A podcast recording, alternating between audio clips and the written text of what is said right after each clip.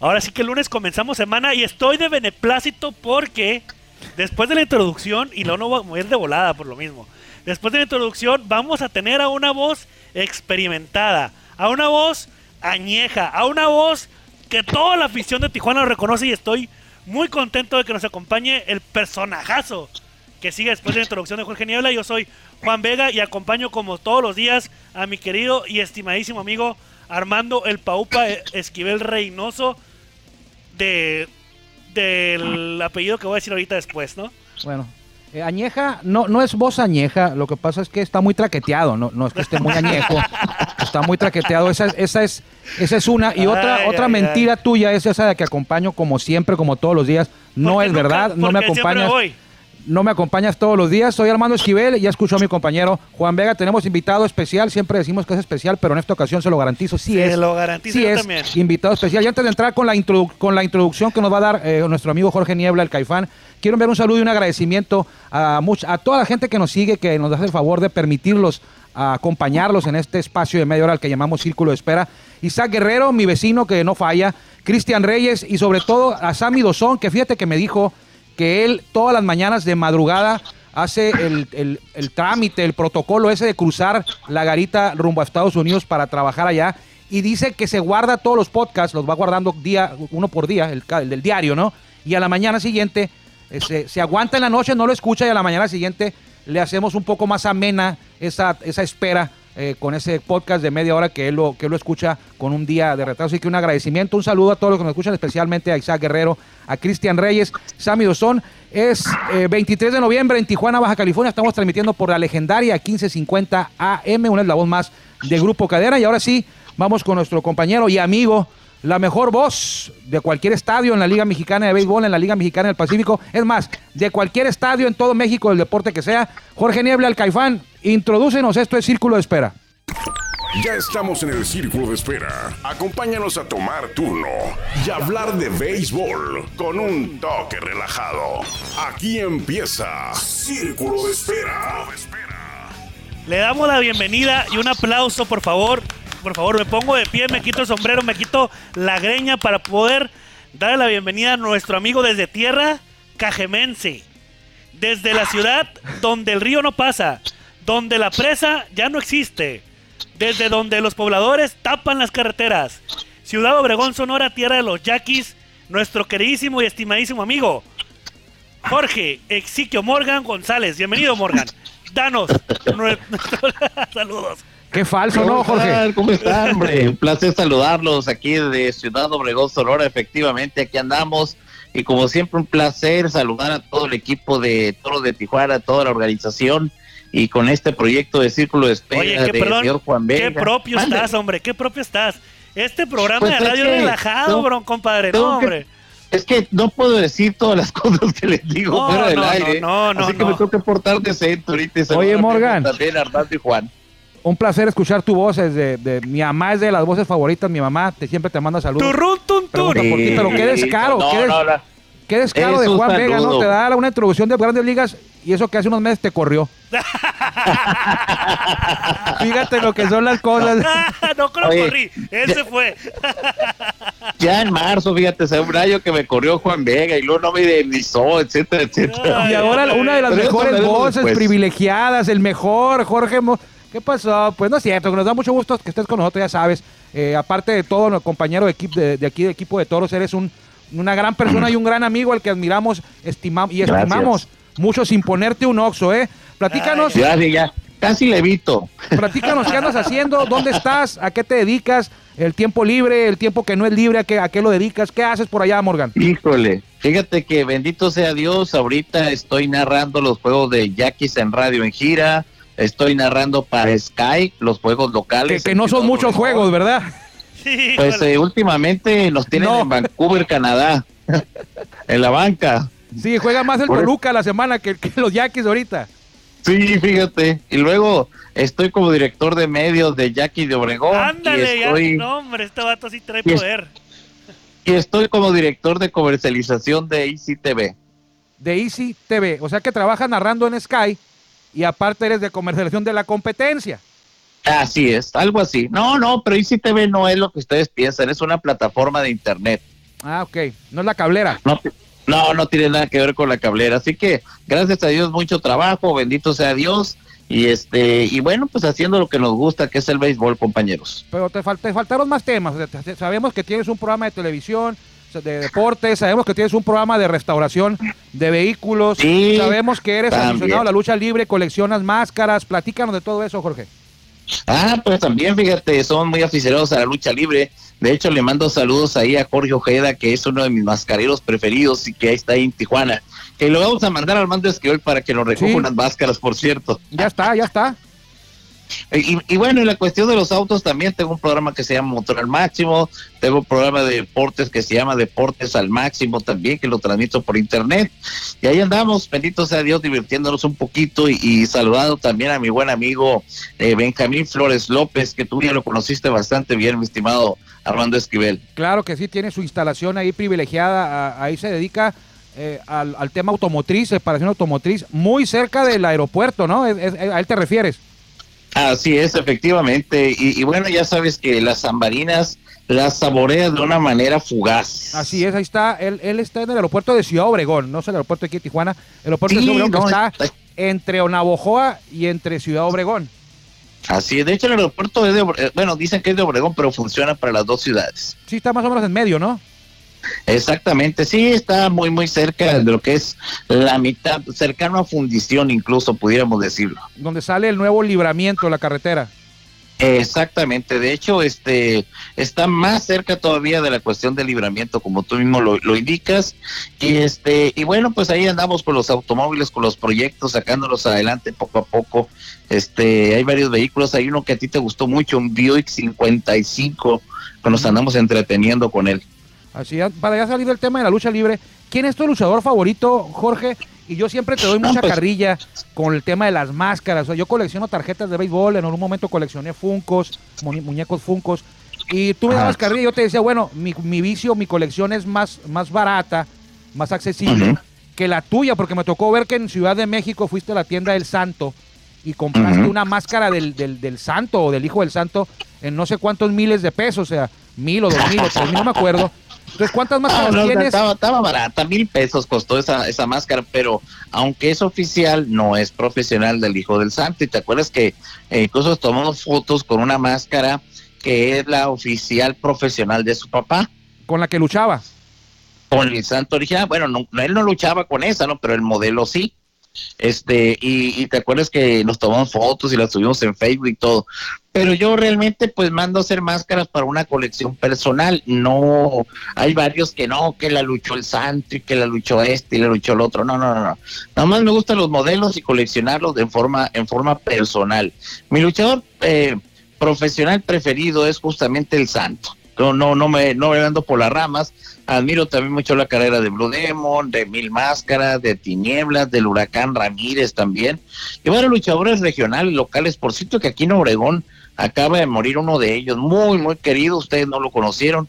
El Galán se llamaba este, este luchador que pues ten- tenía años luchando contra el cáncer y desafortunadamente se adelantó en el camino. Otro que anda aquí en Obregón es José Luis Mendieta, Rambo. No sé si lo conozcan, él estuvo luchando en la Ciudad de. México muchos años y él perdió la máscara contra el villano tercero. Esta, eh, ha estado entre la Ciudad de México y Obregón todo el tiempo. José Luis Mendieta Rambo. Sí, sí nos acordamos de él. Pero bueno, ahí quedó el programa de Círculo de Espera de béisbol, no de lucha libre, pero siempre me llama la atención esa, esa afición eh, tan especial y particular y que quieres tú mucho como es el tema de, de la lucha. Lo que no me dijiste es como cuántas máscaras tienes más o menos. Tengo alrededor de unas 30, 35 máscaras aproximadamente. Bueno, yo tengo una que me regalaste tú, que es la del matemático, uno de los luchadores que, que me gustaba seguir de pequeño, pero mi papá nos llevaba ya al auditorio municipal de Tijuana a ver a las luchas. Estaba Lismar, los fantásticos, Kato Kun Lee, Kung Fu y Blackman y Ultraman y todos ellos. Pero bueno, vámonos al, al béisbol porque tú estuviste... Sí, no, porque ya la neta ya me estaban aburriendo con su plática. Tú, tú- tú estuviste aquí desde el 2014, desde el 2013, ¿verdad? Con Toro de Tijuana en la Liga Norte. Así es, ahí estuve en el 2013, gracias a Dios y, y agradeciendo siempre a la, a la familia Uribe y a la, y a la afición de Tijuana. A ti te consta, Armando, que pues nos, nos recibieron con los ojos abiertos o los brazos abiertos la gente de Tijuana y siempre mostraron su cariño y afecto. Pues no tanto Juan Vega, pero que no estaba en ese momento Juan Vega, pero No, no estaba ni 2013 yo. estuve exacto, no estaba ni no- yo. ¿Cómo, ¿Cómo platícanos? Porque pues yo nunca me he enterado tampoco y, y a lo mejor la gente le gustaría saber cómo fue que tú llegaste a narrar aquí a, los juegos de los, de los toros, cómo se dio esa invitación, dónde estabas tú, qué hacías y cómo viviste toda esa etapa tuya que espero que no haya llegado a su fin, que esta nomás haya sido una, una, una pausa y que algún día te tengamos otra vez por acá. Pero platícanos cómo, qué recuerdas de, esa, de esta etapa que de- fue del 2013 hasta el 2019 aquí con los toros. Sí, con el favor de Dios, mi estimado Armando. Fíjate que eh, en esa época yo estaba narrando para Megacable, estaba iniciando la etapa de Megacable en el ya lejano 2013 y este y estaba Tito Escobar, fue el antecedente de ustedes dos ahí en, en Toros Sí, sí. y estaba Marco Antonio Vázquez también ahí, si se acuerdan, como gerente deportivo. Tito Escobar era el gerente de medios y Marco Antonio era gerente deportivo. hacía las funciones de gerente de medios, pero no era específicamente el nombre del puesto, ¿eh? Era como, creo que era como cargado de comunicación, ¿no? Ándale, algo así. Entonces, yo ya conocía a Tito, ya había tenido contacto con Marco Antonio Vázquez, me hicieron la invitación, se grabó un demo, lo vio el ingeniero Alejandro Uribe, dio el visto bueno, luego dio el visto bueno don Alberto Uribe, que le envío un saludo y un abrazo como siempre, y, y ahí estuvimos ese primer año, Tito Escobar, un servidor, eh, Miguel Ángel Ahumada y el maestro eh, José Ramón Flores. Miguel Ángel Ahumada en paz descanse, ¿no? Sí, se los adelantó en el camino don Miguel Ángel. Y ese 2013 que fue la Liga Norte de México fue un gran espectáculo. Eh, el estadio lleno todos los días. eh, Era algo sensacional, la verdad, ver el béisbol, estar en el béisbol ahí en Tijuana ese primer año. Y bueno, ya se fue replicando todo esto los siguientes años. Ya en el 2014 se reingresó la Liga Mexicana de Béisbol, lo cual fue pues un trabajo arduo, una verdadera hazaña. Y, y bueno, pues este paréntesis del 2020, pues yo creo que nos ha dolido a todos, ¿no? De alguna manera o de otra, pero vamos pensando que el 2021 va a ser eh, verdaderamente espectacular al estilo de los toros de Tijuana. Al estilo de los toros y con gran asombro todo el país eh, fue testigo de esa temporada 2013 que tenía más gente el estadio de los toros, el estadio Chevron en el 2013 Sí. en la Liga Norte que la, más de la mitad de los equipos en la Liga Mexicana de Béisbol. Estabas tú, José Ramón Flores, eh, Miguel Ángel Ahumada, Tito Escobar, Azuaje todavía no estaba aquí, No, Azuaje no, Azuaje llegó hasta el año siguiente. hasta, la hasta Liga el Mexicana de Béisbol. 2014 llegó Azuaje. Y luego, un año, dos años después, se reincorporó o se incorporó Juan Ángel Ávila. Sí, Juan Ángel Ávila entró en el 2015 como un servidor. eh, yo entré en el 2014, pero en octubre. Juan Ángel llega en, el 2015. Entonces Azuaje entró en el 2014. El Caifán, que, que ya lo escuchamos aquí en la introducción, el Caifán sí llegó contigo, ¿no? Sí, 2013, de- yo creo que es de los poquísimos que duramos, de, nos hemos mantenido desde el 2013, eh, eh, incluyendo directivos, fíjate, muchos han cambiado, eh, eh, pues algunos se han ido, otros le han salido proyectos, otros se han cambiado de giro efectivamente y pues el Caifán desde el 2013 ahí estuvo con los Toros de Tijuana haciendo la voz espectacular del estadio. Pues creo que nada más quedas tú y él, ¿eh? Del 2013. Exacto, Busca la a verdad ver que si sí. encuentras alguno ahorita en el transcurso de la plática, pero pues yo no me acuerdo de alguien que esté desde el 2013 en Toros y que se mantenga todavía. No, yo tampoco, la verdad, no me, no me acuerdo de, de nadie, nomás Roberto Chávez, ese es el único también que, pero ese es que parte ha del dentro. Sí, no, si quieren les pongo, les pongo una hora de programa, ¿eh? Está bien, pues no hablas nada. Pues es que pues, no me dejan hablar. Dale. Están igual. y, ah, no, ya me enojé. Adiós. Bueno, No, no es cierto, Jorge Morgan. Oye, mira, realmente me, me da mucho gusto escucharla, de cómo, cómo iniciaste en toros, y todo el lado romántico, y todo, y, y todo lo que ha pasado, y todo lo que ha surgido cuando estuviste aquí, todas las experiencias bonitas y todos los viajes. Pero platícanos algo que tenemos 15 minutos de programa que nos tiene sorprendidos. ¿Cu- ¿Cuál de todas? Los Yaquis de Ciudad Obregón están apabullantes con un arranque que ni yo me la creo, ¿eh? Fíjate que eh, yo no sé qué me sorprenda más, el arranque espectacular que tienen, que sí lo han tenido. sí. Este, esta semana fue muy mala, por cierto, la semana pasada con cuatro derrotas y, y dos victorias. Pero ¿sabes qué me sorprende mucho? La cantidad de cambios y movimientos que han realizado aún estando en el primer lugar. Eso me llama mucho la atención. En menos de 20 juegos, 17 victorias. Llegaron a tener 17 victorias y dos derrotas en 19 juegos. Recordando que el año pasado impusieron récord de más victorias conseguidas por un club en una campaña en temporada regular. Sí, ganaron las dos vueltas, ¿no? Exacto, y aparte de la cantidad de victorias, este, llevo varios récords ahí, incluyendo que Samuel Zazueta, un relevista, impuso récord de más salidas, segundo año consecutivo que gana manager del año, Sergio Mar Gastelum también. A ver, explícame algo, explícame algo, aquí como es relajado el, programa. Eh, Eddie Díaz ganó tres campeonatos y nunca ganó el manager del año. Nunca ganó Gastelum no ha ganado ningún campeonato y ya lleva dos managers del año. A ver, ¿cómo funciona esto? Ahí te va. De hecho, Eddie Díaz ganó cinco campeonatos en tres años porque le vamos a agregar dos títulos de Serie del Caribe. Ah, y a pesar de eso, no ganó el trofeo de manager del año. Y la explicación es muy sencilla. Si tú revisas las estadísticas del equipo en temporada regular, creo que nada más una de seis vueltas en esos tres años fueron líderes. Y además hay que tomar en cuenta que para manager del año nada más se evalúa temporada regular. Lo que pasa en postemporada es otro cantar. Por eso nunca le tocó ser manager del año a él. No tiene nada que ver con que no sea muy querido por los medios que votan o porque sea de Ciudad Obregón y que los medios, la mayoría no es de Obregón. No, fíjate que no. Lo que pasa es que hay otro detalle que hay que recordar en el caso de Sergio Mar. Recordarás que hubo dos años muy malos para el equipo, que fueron los dos primeros años del estadio. Sí. ahí estuvo Eddie Díaz, por cierto. Entra Sergio Mar al relevo, más o menos levanta la nave, pero ahí todavía no era elegible para manager del año.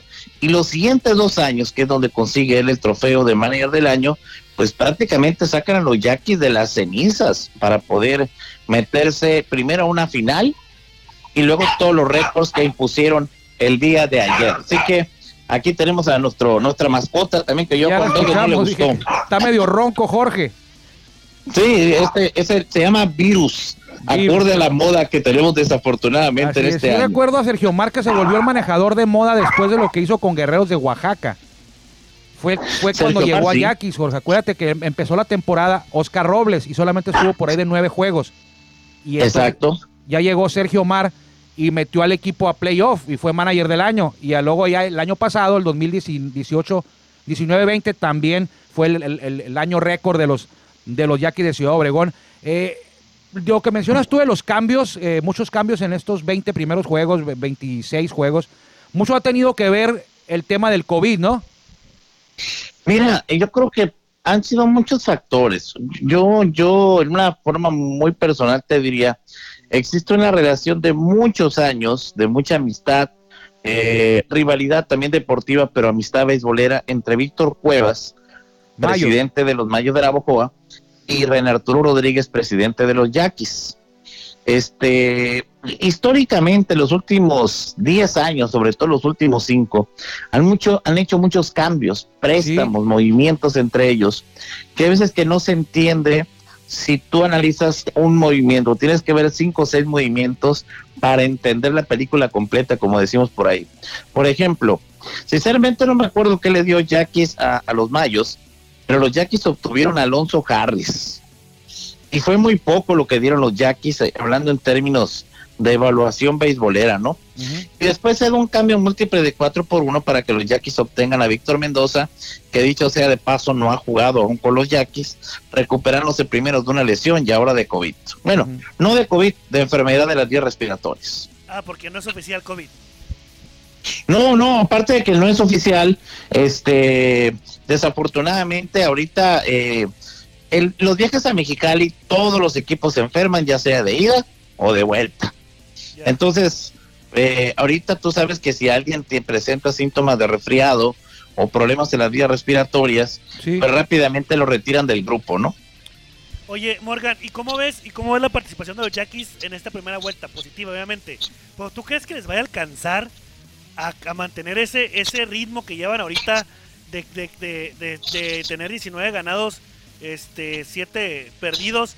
Y Hermosillo que viene atrás dos, dos juegos y medio y bajito, cinco juegos está Tomateros. ¿Tú crees que a los Yaquis les vaya a alcanzar el gas para poder terminar este en este primer lugar en, en todo lo que es del torneo de la Liga Mexicana del Pacífico o no? Mira, yo creo que una de las ventajas, que puede ser una desventaja lo último, si terminas en primer lugar, pues ya prácticamente estás calificado, ¿no? Sí. Este, a mí me ha llamado mucho la atención porque regularmente los cambios así agresivos, eh, cambios múltiples sobre todo, se dan en una segunda vuelta en una temporada y no en la primera vuelta, ¿eh? Pero hay algo que yo le he notado mucho, eh, tenía una gran cantidad de jugadores con enorme potencial y muchos de Tijuana, ¿eh? Sí. Como Tirs Ornelas, Alonso Gaitán, que lo acaban de cambiar. Jonathan también. Aranda. Jonathan Aranda, que todavía se mantiene con el equipo. Y ahí por ahí hay lanzadores, Alejandro Martínez, creo que se llama, ¿no? El negrito. Sí. Eh, Este, entre otros jugadores de Tijuana. Pero este, a mí me ha sorprendido, por eso yo te mencionaba al principio del tema, que no sé qué me sorprenda más, sino si la marcha tan positiva o la cantidad de cambios tan agresivos que se han realizado. Quiero pensar que gente como Víctor Mendoza van a rendir lo que se espera, el cacao ya está de regreso, esa fue otra apuesta agresiva que tiene el conjunto, pero tienen un line-up line de miedo y una rotación abridora muy sólida ahora con la llegada de Héctor Velázquez, ¿eh? y pinta para que sea una gran segunda vuelta, pero pues sabemos que en esto del béisbol puede pintar lo que sea y suceden cosas que ni, que ni se esperaban, es, es, incluyendo este, eh, pues podríamos decir forfeit técnico que se tuvo el día de ayer, ¿no? Porque no es forfeit, se habla de cancelación, pero el resultado es el mismo, pierdes el juego y Sí. lo pierdes con marcador de 9 a 0. Sí, ayer, ayer que no, la gente que no está al pendiente, muy al pendiente, ayer no, el domingo, perdón, sí fue ayer, no se llevó a cabo el juego entre Yaquis y Águilas de Mexicali en el Nido, en el Estadio Farmacia Santa Mónica. Eh, no sé por qué, yo me imagino que porque Yaquis no, te- no estaba en condiciones de saltar con una novena completa al terreno de juego. eh, y entonces se da el triunfo para los Águilas sin haberse llevado a cabo el juego. No sé hace cuánto tiempo fue, había dado esta situación en la Liga Mexicana del Pacífico de un juego perdido por, por, por forfeit o por default. Por, por- en, en esta, en esta Mira, en este caso no es oficialmente forfeit, Ujú. yo ahorita lo mencionaba técnicamente, Técnicamente. porque por- porque pierdes el juego y lo pierdes 9 a 0, ¿no? Sí. Pero este incluso hay muchas cosas que han pasado y ojalá no se repitan muchas, pero no sería extraño por la cuestión del COVID, incluyendo el parón que le llaman algunos en ese término Ajá. de 11 días sin juego. Sí. Algunos los benefició, parece, como algodoneros, y algo otro los perjudicó, ¿no? Y a Yaquis es el que más perjudicó, ¿eh? A Yaquis ser, sí porque, también le- les bajó el eh, ritmo y fue diferente. El COVID les pegó, yo creo que con un con retraso a los Yaquis y cuando se reactivaron no estaban todavía completamente eh, listos. Eh, eh, sí fue algunos al- algunos se vieron beneficiados, otros otros no tanto. Eh, los cañeros que llevan 12 perdidos en fila, eh, qué triste ahí, ya recorda, ya mencionábamos hace rato en Toros te escucha. Eh, nuestra condolencia para nuestro gran, gran amigo Víctor Bojón, Bojor, que es un abrazo fraternal por el sensible fallecimiento de su, de su señora madre en estos días. No, no nosotros no, no estamos informando si fue por COVID o, o por otra cosa. No tenemos esa información. Sencillamente a nuestro amigo le enviamos un abrazo y nuestra más sentido pésame por la pérdida de su señora madre. Sí, fíjate, ahora eh, yo también lo lamento muchísimo esta situación. En Guasave falleció el señor Mesura, Es cierto también. que en muchos años fue anotador oficial de ahí de los algoneros de Guasave, otra pérdida pues muy, muy, muy dolorosa, ¿no? Este, por otra parte, regresando al tema del COVID, debo aclararte que eh, las ausencias de Jackie no precisamente son por COVID. no todas. Repito, según el, según el protocolo, si hay algún síntoma que pudiera ser COVID, se retira del grupo a ese jugador, ese elemento, y no se le permite entrar al terreno de juego. Eso fue lo que sucedió, averiguan. sobre todo en el viaje mexicano. O sea, después ah, el viaje me queda te refieres porque van encerrados mucho tiempo en el camión, ¿verdad?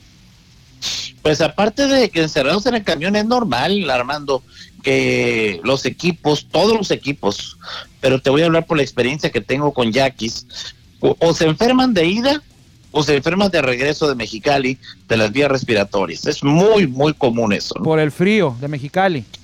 Por el frío, el cambio de clima, el viaje, la desvelada, varias combinaciones, pero es muy común que eso suceda históricamente. Y ahora con el COVID, pues nomás una calentura, alguna cosa así, pues lo retiran de, del grupo para que pues, se somete a estudios y de aquí a que se arroje el estudio, pues no puede jugar ese, ese elemento, ¿no? Bueno, pues también he sabido que varios jugadores con algunos miembros de la prensa van ahí al, al restaurancito que está a un lado del estadio que se llama El Nido. Ahí donde iba mucho Guillermo Zulbarán. No tú. No, no me invitaron. Entonces regresan Fíjate que- enfermos, pues cómo Oye. no. Pero bueno, el- la Liga Mexicana del Pacífico, Morgan, el ánimo, el ambiente, imagino que es súper distinto cuando están ahora en, a, a puerta cerrada. Sin embargo, creo que Obregón tuvo la oportunidad de, de- de jugar a puerta abierta algunos juegos, ¿correcto? Sí, fíjate, de hecho se jugaron tres encuentros a puerta, bueno, abierto al público con ciertas limitantes y hay mucha confusión, mucha miopía con respecto a eso, ¿eh? Pero te voy a platicar así a grandes rasgos. En la inauguración, eh, desafortunadamente, eh, no se tuvo el comportamiento de los aficionados como se quisiera. Eh, se dice también que hubo sobrecupo porque el límite era de siete mil. La realidad es que este no se portó bien eh, el escenario no estuvo bien, pero bueno, después de ese día que fue contra los Águilas de Mexicali, se jugó viernes y sábado con 2100, 2200 aficionados. Y el domingo eh, unas cosas se dijeron del gobierno del estado por redes sociales. Y oficialmente llegaron dos personas de la Secretaría de Salud dos horas antes del juego programado a las 5 de la tarde del domingo en cuestión, primer domingo de rol regular, y ellos fueron los que clausuraron el acceso del público al estadio eh, con pretextos como que mm, eh, no tenían tapadera los tambos de basura, una cisterna este, no estaba pintada, etcétera, etcétera. Y la gente lo, lo tradujo de que por lo que había pasado el jueves, de ninguna manera, todavía se jugaron dos encuentros más, este, sin sanción alguna, porque también el procedimiento te dice que es llamar la atención, multa y luego ya clausura, ¿no? Ese sería el procedimiento normal. Así es. Ahí fue, ahí donde brincó todo, fue con el amigo aquel de que se estaba desbordando la presa en Culiacán, ¿no? Sí, también, no, ese también. Pero, pero bueno, es que es otro estado. Acuérdate que Sí, sí, no, sí no queda es una claro que es cuestión de liga. Son las autoridades municipales primero y luego las autoridades estatales. Sí, pero es muy raro ver, es muy raro ver a nivel nacional eh, este highlights de, de la Liga Mexicana del Pacífico en noticieros nacionales. Y ese día no hubo highlights del, del juego en sí, hubo highlights del amigo ese que estaba en Culiacán. De por y sí estaban, está- sí, De por sí estamos bloqueados, ¿no? Sí, y estaban embarrando a toda la Sí. liga, no decían en Culiacán, decían, Pues- ayer inició la Liga Mexicana del Pacífico y vean ustedes el comportamiento de la gente. Y pues ahí era Sí. el MP y el tipo este que se estaba bañando de cerveza, pues entonces fue, fue una inauguración que se vio manchada, eh, más que nada por eso, y causó mucho, mucho ruido e- esa, esa escena en Culiacán, que al final de cuentas vino a afectar a Sonora, porque Sinaloa sigue jugando con alguna cantidad ahí de gente, y ahora hasta los Yaquis tomaron la decisión que a partir de mañana van a iniciarlo, van a, van a tener, van a desarrollar sus juegos con un horario vespertino, un horario diurno, ¿no? Sí, lo que pasa es que mira, este eh, se llegó ahí. Recuerda que hay una diferencia de horarios entre la Ciudad de México y la y la zona del Pacífico. Una hora, Entonces, eh, mande. una hora. Sí, entonces decidieron poner los juegos más temprano bajo esa explicación. Bueno, y por otra parte me gustaría ahondar un poquito en el tema que tú mencionabas de, de la situación de Sinaloa y lo que pasó aquí en Obregón. Eh, no es una justificación, Armando, pero sabes que en- yo, en una opinión personal, la gente tenía muchos meses sin salir de su casa, sin béisbol, Sí, y ese día, como decimos vulgarmente, se destramparon. le dieron rienda suelta. Sí, y, y es muy complicado porque también la gente eh, en las diferentes ciudades le echaron la culpa a las autoridades o a los clubs, pero es difícil, dos mil gentes, tres mil gentes, siete mil gentes, Sí. hacerlas entender sobre esa situación, ¿no? Sí, José, Eh, nosotros, nosotros, le- nosotros dijimos que, que la gente fue la que, la que no se portó bien. O sea, el club no Sí. puede, no puede andar el club vigilándote que traigas el cubrebocas el, todo el tiempo en el estadio. eh, no puede andar, no puede estar encima de ti ni la autoridad ni el club. Ahí era, te estaban dando a ti la responsabilidad de que te portaras bien eh, en ese día para que pudieras seguir adelante todo esto, pero desgraciadamente nosotros, los la, afición, la afición que fue, no todos, pero sí una parte, eh, no se portó bien y ahí está ahora el resultado, tener que verlo por, por televisión, no poder ir al estadio, nada más, en, nada más en Sonora, porque en Baja California se iba a jugar con gente y también tuvo que ver que cancelaron en Sonora y aquí luego, luego también dijeron, bueno, pues nosotros también. Sí. De hecho, e- el día que se canceló aquí en, en Obregón y Navojoa, lo que se había dicho eh, por parte del gobierno del estado era cerrar el acceso en Hermosillo, Ajá. porque si tú te acuerdas, eh, se inauguró jueves, viernes, sábado y domingo Sí. en Obregón recibiendo a Mexicali y en Navojoa.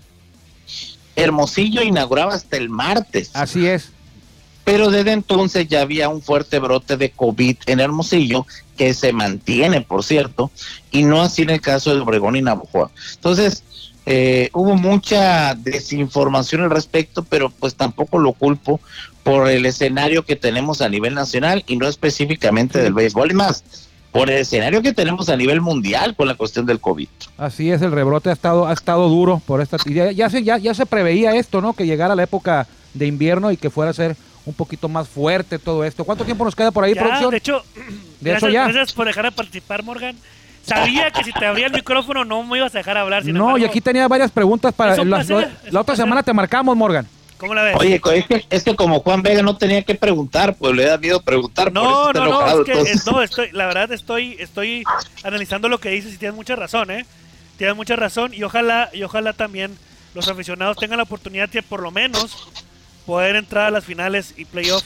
Y la playoff Serie del Caribe que ahí de- viene. y la Serie del Caribe el próximo año, porque si no, qué mala onda, ¿eh? Pero bueno, Morgan, tu favorito para ganar la liga, Me- la, la- el campeonato de la Liga Mexicana del Pacífico, no voy a decir que los Yankees, por favor, ¿eh? Pues ahí trabaja. Oye, pues es que son los, los favoritos naturales, Yaquis, por el momento. Y ¿eh? Pero yo creo que el agarrón y Hermosillo. va a estar Yaquis, Hermosillo, Culiacán, en ese orden. Yo también, yo también veo muy duro a Hermosillo y a Culiacán. Quizá este año más Hermosillo. De hecho, les dio una probadita y Hermosillo le ganó la serie a Obregón. Y le ganó la serie a Obregón cuando estaba duro, ¿eh? No, no, no, Sí. no esta semana pasada. La ganó eh, ahí empezando casi. Y luego fue y le ganó también una serie a Culiacán, Hermosillo. De hecho, Yaquis perdió el invicto y perdió su primera serie contra los Naranjeros. Contra ¿eh? los naranjeros. Y en Obregón. Y en Obregón, sí, o sea, Obregón les dejó, en Hermosillo les dejó ahí un mensajito tanto a Culiacán como a Obregón en la primera vuelta. No se como hagan que- vivos, porque ahí les voy, nos dijo, ¿no? tranquilos porque hay un equipo que se llama Naranjeros, así es que no se olviden. Así ganen es, así es. ganen estimado. todo lo que quieran, pero aquí estamos. Gracias, Así Morgan. Nos- seguramente te vamos a hablar la semana que entra porque quedaron aquí muchos temas que de la Liga Mexicana de. Béisbol. ¿Cuál era tu gira favorita? ¿Cuál era tu estadio favorito? ¿Qué comida te gustaba más en los estadios? Todo eso que yo sé que a la gente le interesaría enterarse de qué es lo que comíamos, cómo te manejas tú en las giras, eh, qué haces Ajá. por allá cuando vas a Campeche, eh, en qué bares te metes por allá en Tabasco. No, no es cierto, eso es otra cosa. ya. Oye, te adelanto, la cerveza, la bebida, ya me dijiste, debe traicionar eso subconsciente, no. La bebida y la comida que más me gusta es la que paga mis compañeros. La Esa que pagan los compañeros no le hacen qué plaza sea. Híjole eso. Ay, Dios. Bueno, Gracias, Jorge. Le mando un abrazo y estoy pendiente la semana próxima. Bendiciones a todos. Saludos. Bye bye.